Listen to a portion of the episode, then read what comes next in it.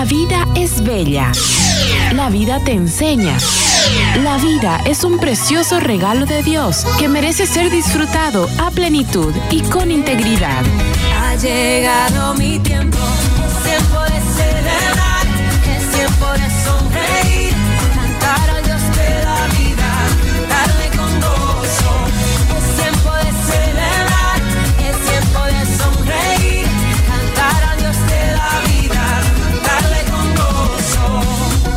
Bienvenidos a su programa. ¡Viva la vida! ¡Viva la vida!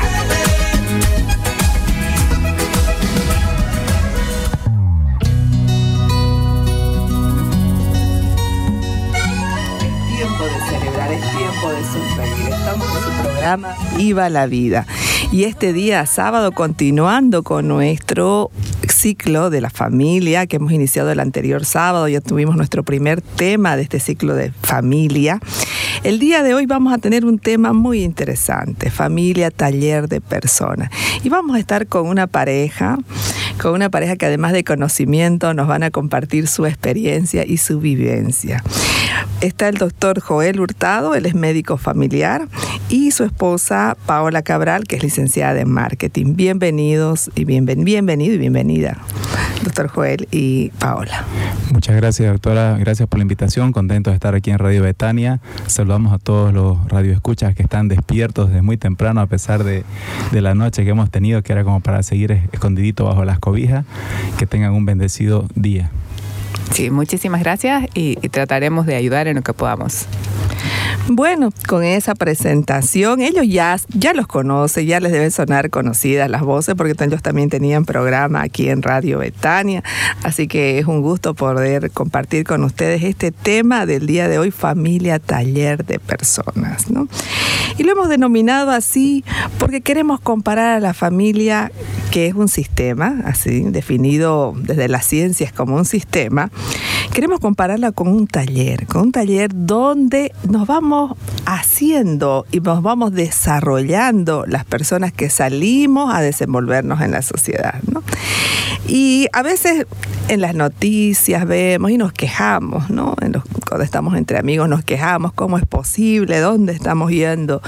Bueno, entonces si queremos hacer algo para contribuir a esta realidad social de nuestra ciudad, de nuestra comunidad, de nuestro país, miremos hacia adentro, miremos hacia casa, a este taller de personas, ¿no?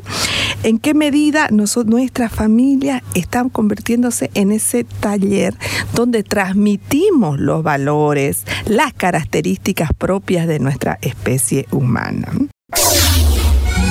Continuamos con ¡Viva la vida! ¡Viva la vida!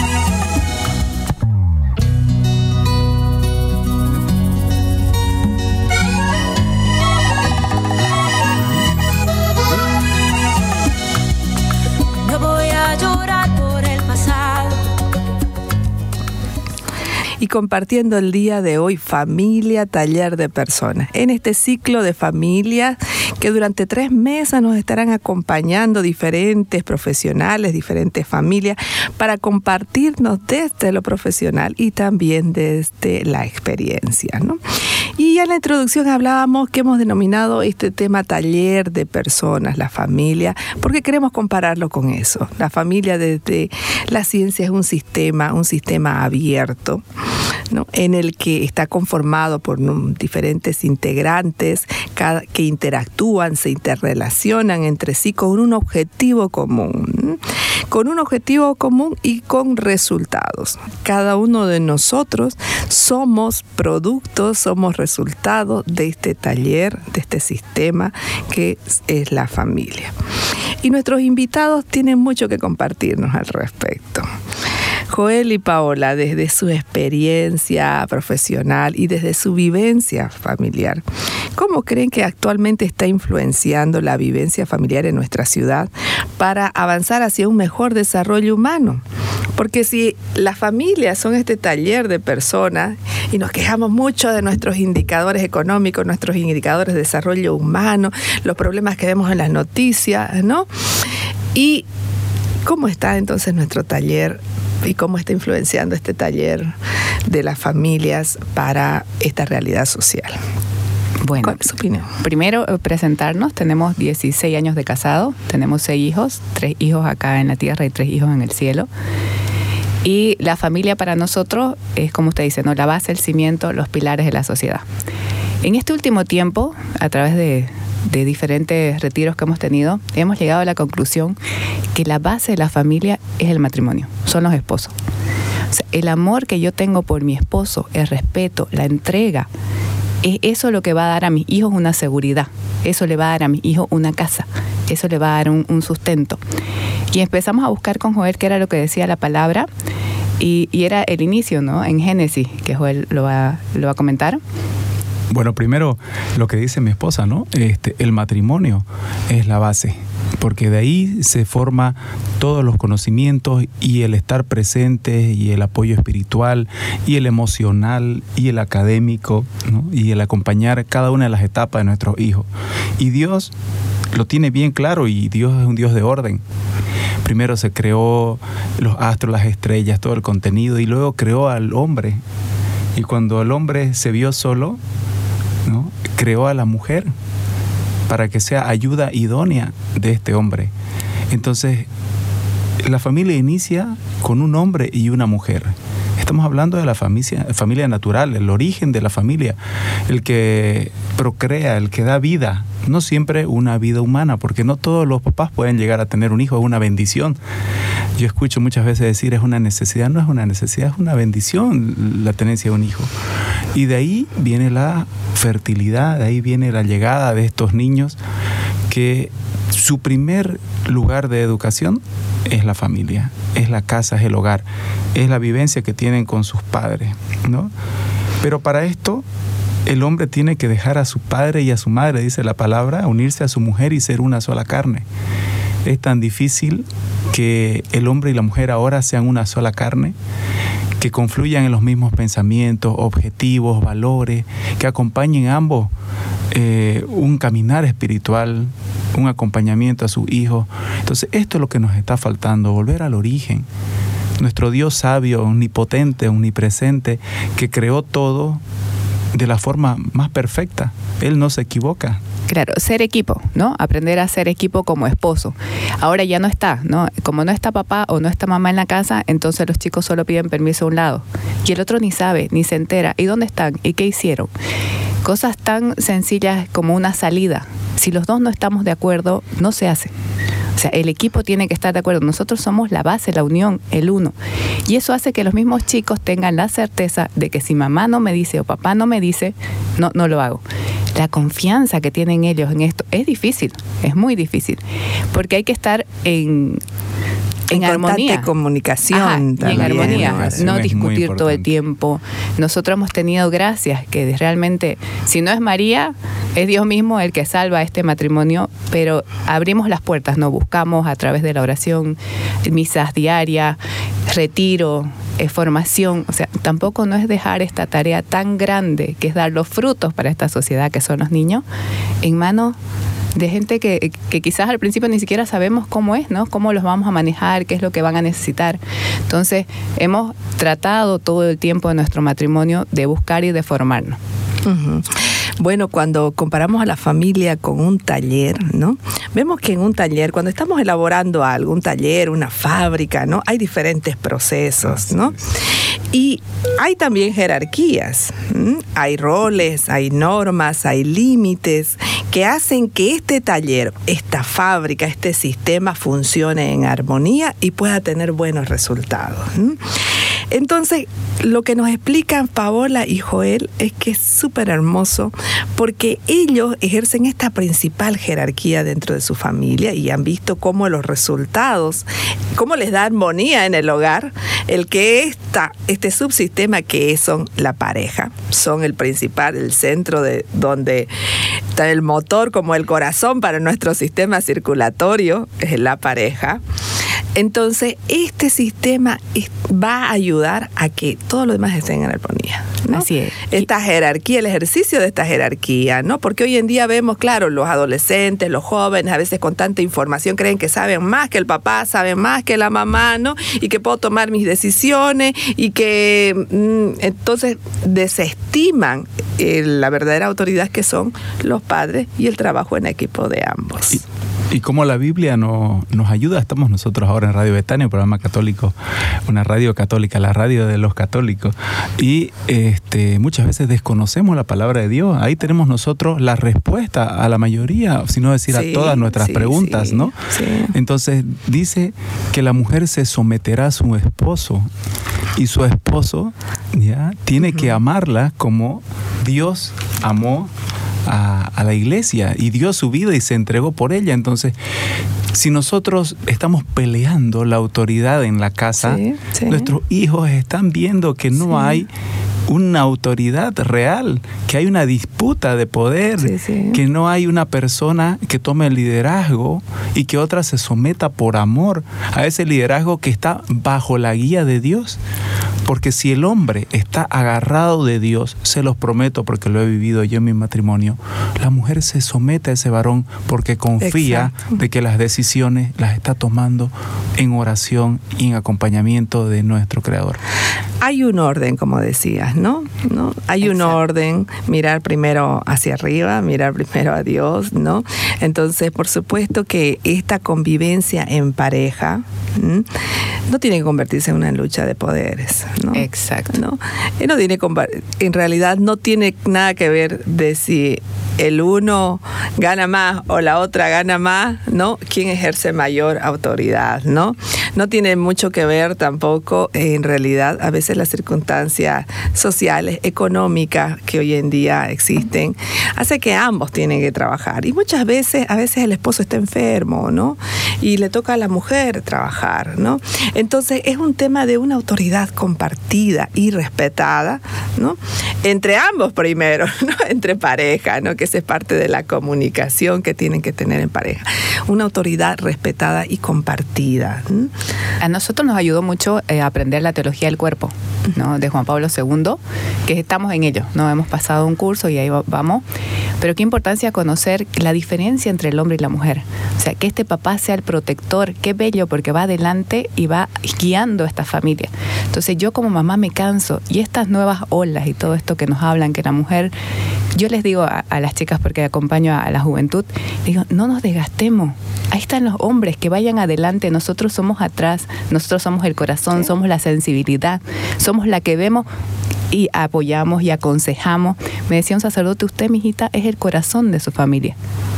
Usted vaya y guía a su esposo y él va a escuchar si cree en, en conexión con Dios, conexión justamente con Dios, que ese es el camino y nos va a llevar a todo. Entonces, hemos quitado también esa función de papás ahora, de líderes papás. Y tanto necesita nuestra sociedad saber que existe un Padre Dios que guía a este Padre Papá ya, con el corazón de la mamá a una familia que sana, a un taller, a una familia. Yo puse aquí una familia que sana, ¿no? porque hay tantas cosas que nos está bombardeando el mundo que necesitamos este lugar de acogimiento, de amor, de respeto, ¿no? que lleguen nuestros hijos y podamos acoger y, y- y sanarlo. Así es, ¿no? Es reconocer nosotras las mujeres nuestra feminidad, ¿no? Exacto. Y que nuestra feminidad no tiene nada que ver también en realidad así soy jefa afuera o no, digamos, ¿no? Exacto. Tiene más que ver este con este reconocimiento personal de cuál es mi para lo que fui creada, para lo que lo que Dios quiere de mí, ¿no? Y ahí el ejercicio de nuestra feminidad puede ser diferente en cada mujer, es verdad, ¿no? Puede ser diferente, no no quiere decir que todas tenemos que ser iguales, ¿no? Pero para la familia es clave la comunicación, la coordinación y que este equipo esté que haya consensuado claramente sus decisiones, ¿no? Bueno, los dos salimos a trabajar, entonces los dos compartimos el tema de, la alimentación, de los cuidados de los niños, o sabes qué, mira, yo hoy me toca trabajar más afuera, yo sé, reconozco tu trabajo adentro de la casa, ¿no? Entonces sé que te necesitas tus tiempos de descanso, tus tiempos de mimo también. ¿no? Bueno, un tema de coordinación depende de cada realidad, ¿no? Porque son múltiples las realidades en nuestra ciudad. Y qué bonito porque ustedes nos comparten también que esa es una estrategia que ustedes tienen para poder eh, facilitar que nuestra vivencia familiar sea ese taller de personas donde desarrollemos nuestra salud física, social y emocional. Esa es una primera estrategia que nos han compartido.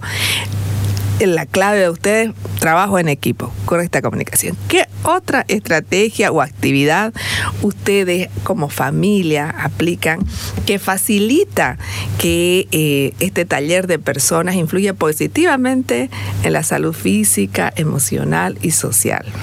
Primero, el conocer que este proceso va a dar un fruto y el fruto son nuestros hijos y muchas veces escucho personas quejarse que sus hijos no pueden dejar el celular o que no pueden dejar la tablet o que no pueden dejar de decir malas palabras o comportarse de tal o cual manera. Sin embargo, nosotros somos quienes formamos a este producto. Entonces, el producto si es fallado o es bueno, hablando en términos más materiales, es por el proceso que ha habido en él. Entonces, nosotros ser conscientes como padres que estamos aportando con este hombre o con esta mujer que son nuestros hijos a la sociedad es tomar una responsabilidad en eso. Es después de, tener claro que, tiene que se, se tiene que trabajar en equipo y tiene que haber comunicación, es tratarse objetivos. ¿Qué queremos nosotros que nuestros hijos presenten a este mundo? ¿Qué, queremos nosotros desarrollar en nuestros hijos? Por ejemplo, las artes, por ejemplo, el tema espiritual. Entonces, el conocimiento, el poder abrir la mente de estos niños para que puedan discernir correctamente lo bueno de lo malo. Si nosotros tenemos claro qué es lo que queremos hacer, comenzar a estudiar, a investigar, a leer, a formarnos como padres no permitir que solo las redes sociales sean las que eduquen, porque están totalmente adoctrinadas muchas de ellas y podemos encontrar de todo exactamente en, la, en internet, en las redes sociales. Entonces, parte de ese proceso y estrategia de nosotros es la educación continua, ¿no? El primero, el objetivo, ¿no? Nosotros, yo que estudié marketing y diseño gráfico, y en nuestro movimiento Schoenstatt hay mucha pedagogía. Entonces, primero, un ideal de matrimonio. ¿Qué queremos? Nosotros somos provida, por gracia de Dios y porque tenemos tres niños en el cielo. Entonces, el Provida nos lleva a teología del cuerpo, nos lleva a estudiar la, ciencia de la vida desde la concepción, proyecto esperanza, acompañamiento, lucha contra el aborto. Esto ya es nuestro, entonces va a casa así. Aparte, nuestro ideal es que nuestros hijos y nosotros lleguemos al cielo a encontrarnos también con estos tres que están allá. Los niños saben, saben de sus hermanos, saben sus nombres. Para eso hay una metodología, yo soy súper estructurada y el movimiento nos da. Entonces, se llaman capitales de gracias. ¿Cómo conseguimos estos capitales de gracias o estas moneditas para el cielo? Vemos cosas de Dios, vemos películas de santos los fines de semana en familia ellos tienen páginas que yo manejo y con ellos hemos ido haciendo de dónde pueden entrar. A Balibam, a Staff Catholic, a Santos de... Eh, hay familia católica, hay muchos programas que ya los conocemos. Música en casa, música católica. ¿Quiénes son? Atenas, John Carlos, eh, Radio Betania. En, o sea, si tenemos un objetivo, es igual que cuando tenemos una empresa todo tiene que ir acorde. Nuestra línea gráfica, nuestra línea a seguir va con eso, ¿no? Entonces vamos trabajando, sí, porque cuesta, cuesta que los chicos oren oración todas las noches, en el mes de María, Rosario. tenemos que ir también, es un trabajo. Decía una señora predicadora que nuestro trabajo de papá es 24/7. Sí. pero para esto también hay que tener planificación. O sea, si yo no planifico todo esto, cuando mi hija va a salir, eh, ¿a qué película va a ir a ver? Ah, tal cita, tal cita. Ah, no, esperamos un ratito, vamos a ver esto. Yo primero, yo primero veo lo que van a ver. Pero no los puedo lanzar ahora, lamentablemente no los puedo lanzar a ver ni dibujito. Ni dibujito. Entonces, y si no, igual control de los celulares. Mi hija tiene 14 años, desde los 13 años tiene celular que solo lo lleva cuando sale. 8 de la noche el celular está en su cajita del celular. Pero esas son todos los días, ¿no? Hijita, ¿dónde está tu celular? Los chicos dejaron de usar tablet porque se descontrolaban y se iban a otro juego. Entonces son cosas que vamos viendo, quitar los controles de la tele porque entran a YouTube ahora. Ah, no, denme los controles. Como yo estoy más tiempo en casa, otra estrategia, hay que estar en casa. O sea, para mí, eh, yo les digo a las mamás, si el papá tiene que trabajar y si no viceversa, tenemos que estar en casa. O sea, tenemos que saber qué están comiendo, tenemos que saber qué están viendo, qué están jugando charlar con ellos quiénes son sus amigos. El otro día mi hijo me contaba que uno de sus compañeritos hicieron artes plásticas. Le quería echar agua sucia. O sea, si yo no lo escucho, Él me dice, y corría mamá, ¿y por qué corría? Es que me quería echar agua sucia. ¿Quién te quería echar agua sucia? Y así uno ya, o sea, más despacio, pero se va enterando.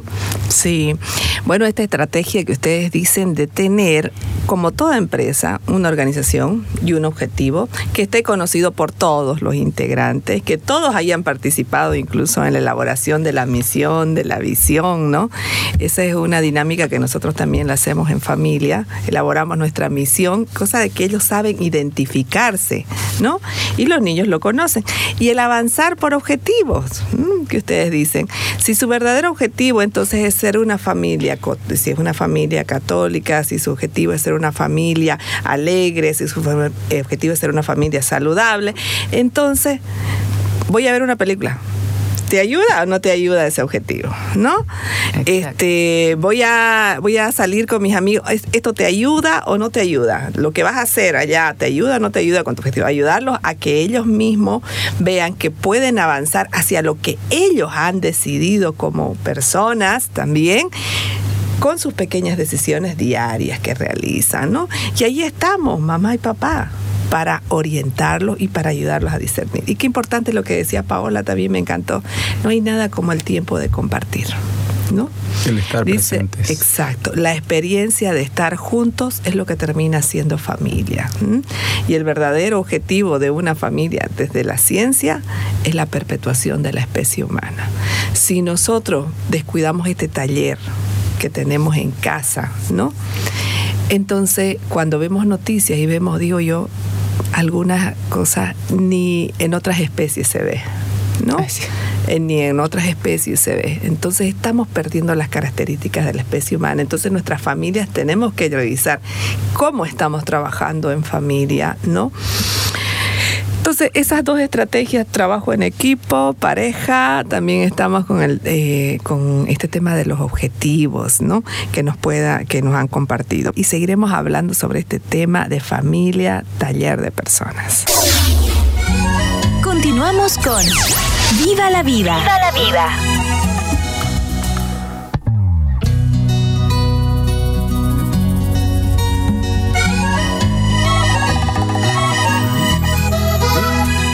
Y el día de hoy tratando el tema de familia, taller de personas, ¿no?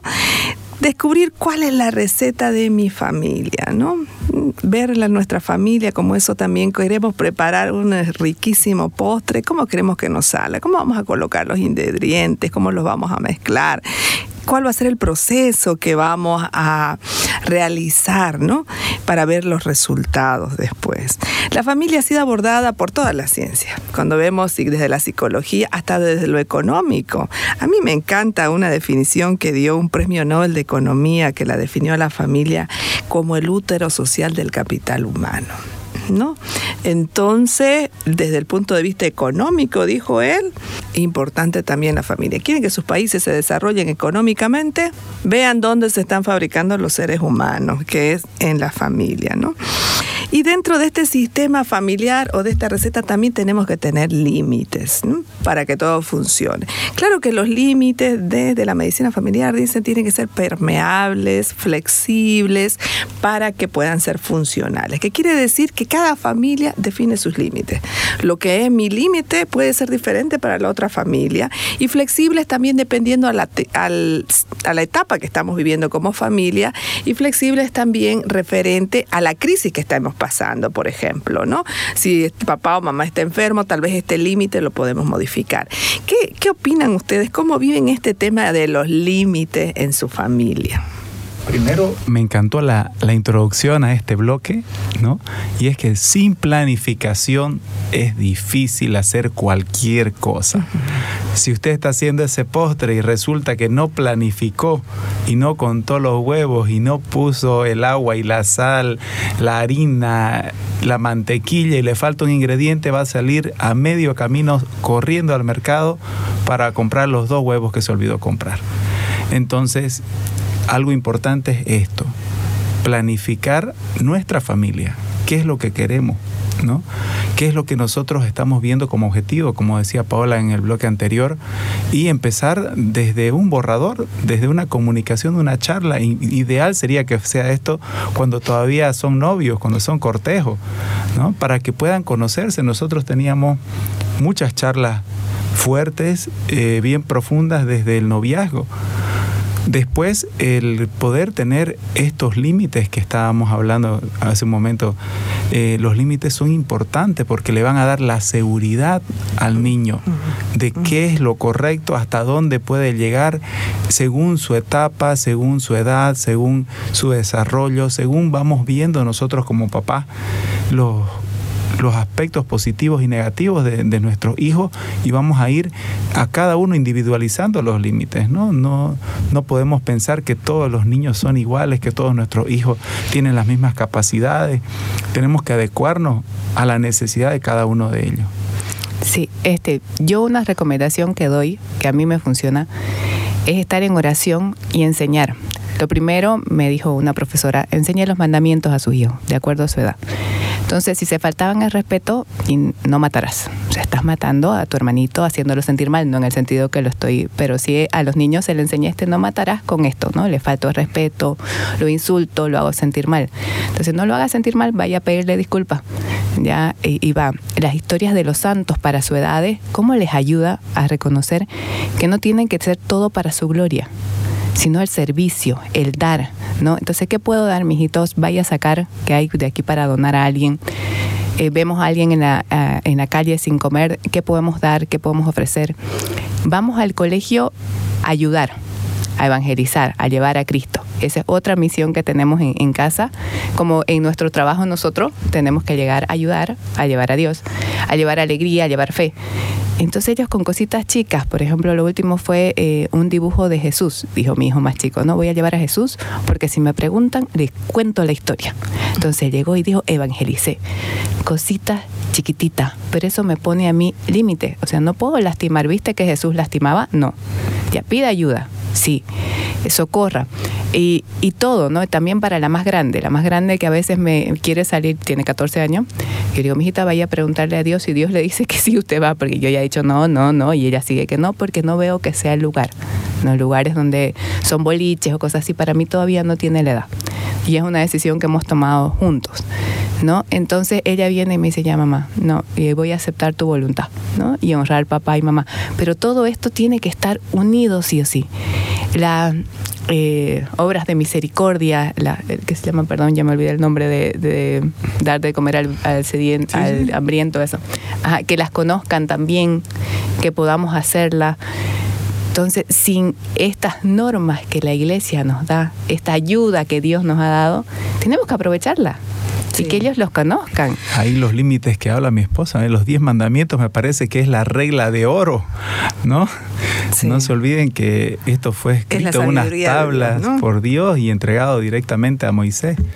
¿no? Entonces, creo que ese es el límite que nos engloba todo, porque como decía, si dice el mandamiento honrar padre y madre, el cuarto mandamiento que va ligado a una promesa, tendrás larga vida, entonces enseñarle a los niños que el honrar padre y madre significa el obedecer, significa el estar atento a sus necesidades, el colaborar en casa, ¿no? Sí, eh, muchos de los problemas de salud que vemos actualmente están relacionados con este tema de que no hemos aprendido referente a los límites, ¿no? Como por ejemplo, vamos a ver el estrés, ¿no? O los problemas de salud mental que hoy en día hay en adolescentes y en adultos, ¿no? En nuestro país, cuando hemos visto el tema del suicidio, por ejemplo, Bolivia está a la cabeza del suicidio en adolescentes. Somos el país que estamos liderizando estadísticas, ¿no? Entonces, ¿qué es lo que pasa cuando nosotros no aprendemos a reconocer primero nuestros límites fisiológicos, ¿no? A veces podemos pensar que todo es el trabajo o que tengo que darle al cuerpo todo lo que eh, todo lo que sea necesario para conseguir mi objetivo, ¿no? Primero reconocer nuestros límites fisiológicos que tenemos, el límite de salud, ¿no? Y, y eso es independiente también, clave es el autoconocimiento, porque hay unas personas que son más resistentes, pero yo tengo que reconocer, bueno, mi cuerpo tiene estas capacidades, pero también tengo estos límites, a partir de esto cualquier actividad o cualquier alimento o cualquier sustancia se puede volver tóxica para mi, mi cuerpo, ¿no? El reconocer que, reconocer que tenemos límites también en lo que usted decía, en nuestro relacionamiento con las personas, ¿no? Entonces los mandamientos ayudan a que reconozcamos los diferentes tipos de límites, ¿no? no Esa es la sabiduría de Dios, ¿no? Y reconocer los, los límites en, de relacionamiento con personas, ¿no? Porque siempre nuestro hijo y nosotros mismos en nuestros medios vamos a tener personas a las que, con las que nos cuesta relacionarnos, personas a las que de entrada no les caímos bien, o personas que, que definitivamente tienen otra, otro enfoque de, y filosofía de vida muy diferente a la nuestra, ¿no? Entonces, enseñarles que tienen que reconocer ellos también esos límites en su relacionamiento, que los límites que cuando son saludables en una relación con una persona y cuando no, ¿no? Reconocer los límites emocionales también. Entonces, eh, hay un libro muy hermoso que habla sobre límites.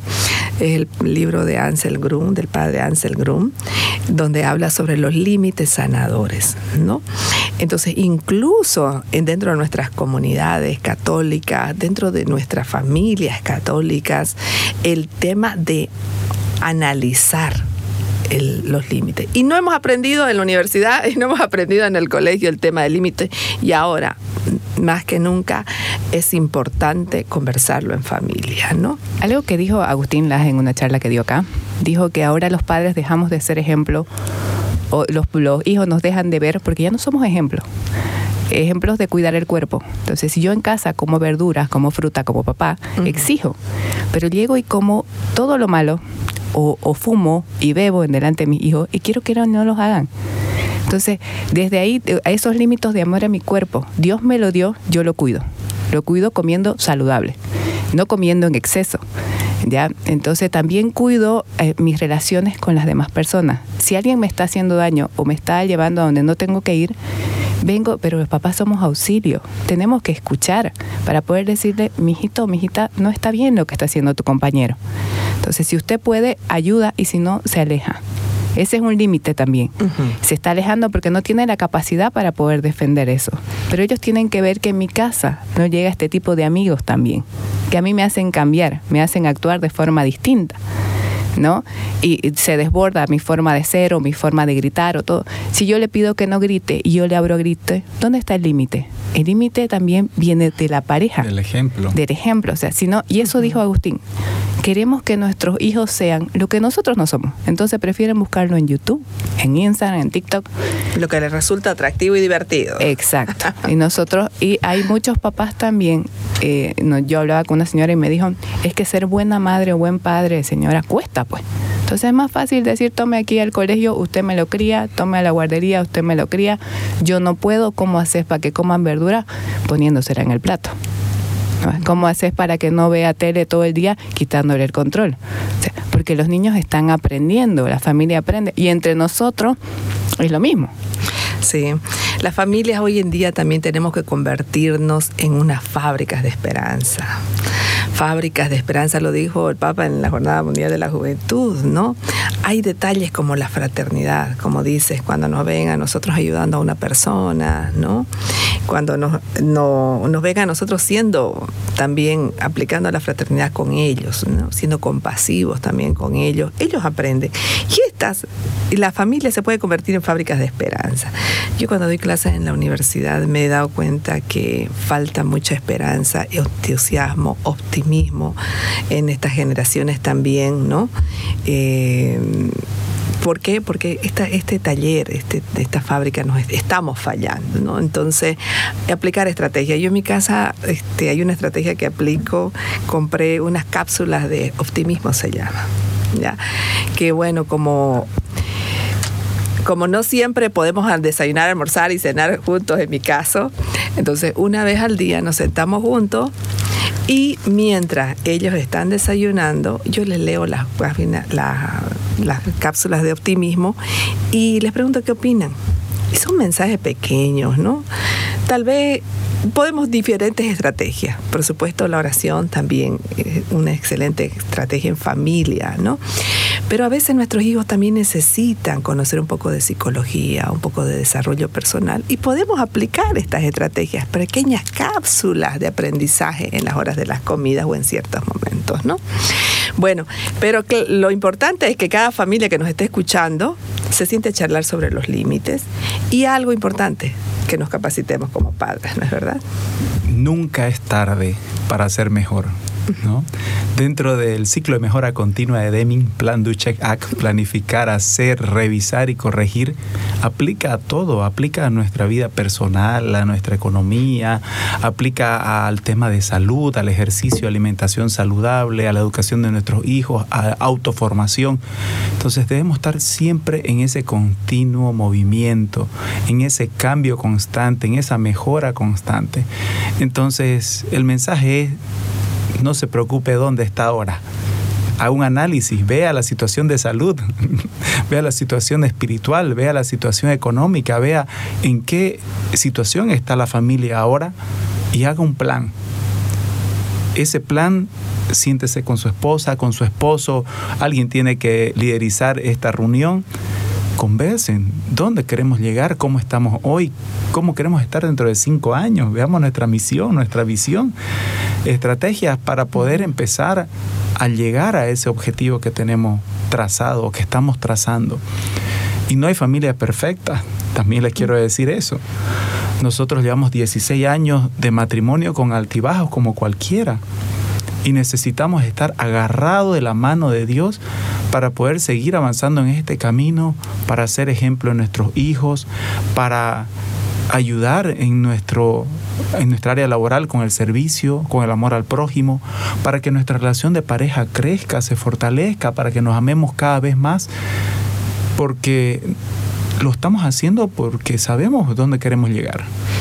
Pero si no tenemos ese objetivo, el paraíso, eh, nosotros veíamos una película italiana, decía paradiso, paradiso, cantaba un santo guiando a los Felipe niños. Neri. Felipe Neri, es muy, muy bonita. Entonces, si no tenemos ese objetivo hacia dónde queremos caminar, fácil nos vamos a desviar del camino.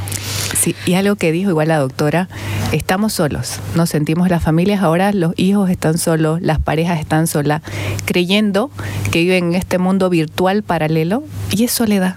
Es soledad porque cuando se apaga eso, siguen con un vacío y son demasiado juzgados ahí mismo, tanto para los grandes. Ponemos una imagen en, en Facebook, en Instagram, y la critican todo el tiempo. Entonces uno se siente juzgado.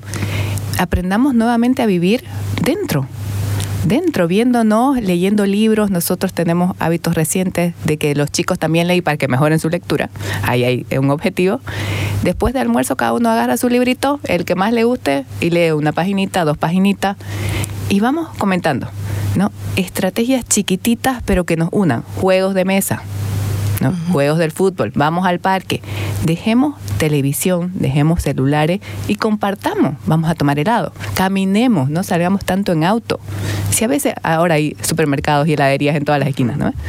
Entonces, eso también vamos charlando con los chicos, la, la, la, no anden con el celular, no es así agachado. Entonces, son pequeñas cositas que nos van a unir. Un sistema, una familia, hacer un sistema, hacer un taller, hacer una receta, ¿no? Necesita esta capacitación continua y necesita que también los hijos sientan que son partes del sistema y tienen responsabilidades, responsabilidades afectivas igual con los padres, ¿no? Y qué, qué hermoso lo que decía Joel. Ahorita nuestro radio escucha, podemos estar haciendo nuestro dia- autodiagnóstico de familia, pero decir que desde donde estás puedes mejorar, ¿no? Puedes avanzar. Yo en la consulta veo a veces muchas madres sufriendo por sus hijos en la cárcel o por sus hijos alguna adicción o padres que sufren porque sus hijos adolescentes están con un problema de salud mental. Entonces decirle que no, no importa cómo estás, para que no claudique, tenemos que ser fábricas también de esperanza, ¿no? Así es. Bueno, se puede, Se puede. se puede mejorar, podemos Hay que crear mejorar. rutinas, Sí. hay que crear hábitos. La diferencia entre un hábito, que, entre un vicio y, y un, y un hábito bueno, ¿no? es, es a dónde está aplicado. El vicio es un hábito malo, es una rutina mala. Sin embargo, una virtud es un hábito bueno. ¿no? Vamos creando hábitos saludables, hábitos virtuosos en nuestra familia, como decía Paola, nosotros después de almorzar no miramos la tele, eh, no tenemos celular durante el almuerzo y esos son hábitos que hemos ido creando de a poco y difícil porque el primero en agarrar el celular era el papá, ¿no? Con la excusa de que es médico. Entonces nos ha costado... De que tenía mucho trabajo. Claro, nos ha costado en que, que terapia. se pueda hacer este hábito en casa porque el que tenía que dar el ejemplo era el que incumplía el hábito, ¿no? Entonces, bueno, hemos ido creando el hábito, hemos ido progresando en esto y tratando de dar ejemplo a nuestros hijos de lo que queremos que sea esta pequeña comunidad que es la familia, es una pequeña comunidad doméstica, es una pequeña parte de la iglesia. ¿no? Entonces, estos Bueno. hábitos se van construyendo, haciéndolos y proponiéndose y en, ese, en esa subida y bajada, ¿no? no Así es, volviendo a empezar cuando sea necesario. Con perdón, todo el tiempo perdón. Con misericordia, Ajá, perdón. entre hijos, hermanos y papás sobre todo. Misericordia. El día de hoy hemos compartido el tema de familia, taller de personas, con nuestros amigos Joel Hurtado y Paola Cabral. Son pareja, matrimonio, familia, médico y ella licenciada de marketing. Y lo hermoso que hemos podido compartir desde el conocimiento y también desde la experiencia, desde la vivencia. ¿no? En estos últimos minutos, Joel, Paola, su mensaje, su reflexión final, sus comentarios finales para nuestros radioescuchas. Primero no pierdan la esperanza, aférrense a Dios. No hay una mejor opción de vida que estar agarrado de Dios, quien nos va a guiar, nos va a educar, nos va a enseñar, nos va a ayudar a copiar un poco más de ese amor misericordioso, de ese amor en la cruz que exige sacrificio, que exige el llegar hasta el final del objetivo, que muchas veces queremos llegar a la gloria y no nos damos cuenta que para que haya habido una resurrección primero hubo un via crucis. Y eso se puede dar en nuestra familia, nuestra familia, nuestro hogar, nuestro matrimonio, puede tener esos via crucis. Lo importante es que nosotros estemos de la mano de Dios para que con su guía, con su amor, con su ejemplo, podamos seguir adelante, perdonando, como decía Paola, amando, reconciliando, volviendo a empezar, cambiando de estrategia ¿no? y luchando, pero hasta el final en conseguir lo que queremos como nuestra familia, que en realidad nosotros como familia buscamos la santidad y buscamos poder estar todos, Dios mediante, en el cielo juntos, ¿no? Claro, la, los frutos del Espíritu Santo, o los frutos que se ven en mi casa, se los digo, eh, es este que dice en, en la palabra, digamos, ¿no? El amor, la alegría, la paz, la paciencia, afabilidad, bondad, felicidad, modesta, modestia, dominio de sí. Todo esto viene eh, haciendo, o sea, trabajando con sacrificio, como dice Joel. Yo les digo que luchen porque sí se puede. Luche que nos sigamos amando, que nos sigamos besando con Joel, que nos sigamos sintiendo realmente amados y, y un matrimonio que quiere luchar por su amor, pero también que sintamos esos besos de nuestros hijos, esos secretitos en el oído, ese compartir y que te agarren el pelo mis hijos o mi hija que viene y me abraza. Eso se lucha, eso se conquista. O sea, las alegrías que hemos vivido en casa son conquistas y no, no se van a acabar y yo sé que van a venir y hemos sufrido nosotros pérdidas de trabajo, hemos sufrido muertes de nuestros bebés, hemos sufrido accidentes de, de míos graves, accidentes de joder automovilístico. O sea, no es que nuestra vida ha sido color de rosa y peleas y momentos de mucha tensión, pero Dios nos acompaña y hemos vivido este otro lado que uno dice, de este quiero, de este, de este, de esta agua quiero beber y me quiero quedar en este lado. Entonces por esto lucho. Y es difícil porque uno le dice hasta en nosotros, bueno, ahora la regla va a ser, supónganse ustedes, leer, ¿no? Después de almuerzo. Uh, la primera semana ni un día leímos, ¿no? La segunda medio, así. Y así vamos. Es la perseverancia. Ajá, la- ¿no? exacto, es, es seguir en el mismo caminar. Y igual como decía Joel con el celular, eh, nos ha costado hartísimo, peor el médico, con esto del COVID era más difícil. Entonces, vamos, vamos que se puede y es como el musculito cuando uno quiere tener o adelgazar, así. Sea, vamos. Solamente decirles a nuestros radioescuchas que hagamos de ese taller que tenemos en casa, de ese taller de la familia, esa experiencia que hemos decidido vivir y llegar hacia donde hemos querido llegar. Seamos esa, descubramos también cuál es nuestra receta particular de familia, ¿no? Nosotros les damos recomendaciones desde la ciencia, desde la experiencia de otras personas, pero nosotros como familia, ¿cuál es la experiencia que estamos viviendo? ¿Cuál es el taller que hemos decidido hacer? ¿Cuáles son los resultados que queremos tener? Bueno, y los invitamos a que sigan en todo este ciclo de familia que vamos a estar hablando durante tres meses desde los diferentes enfoques. Chao, chao. Escuchaste el programa Viva la Vida. Síguelas cada sábado a las 9 de la mañana por Betania 93.7 FM.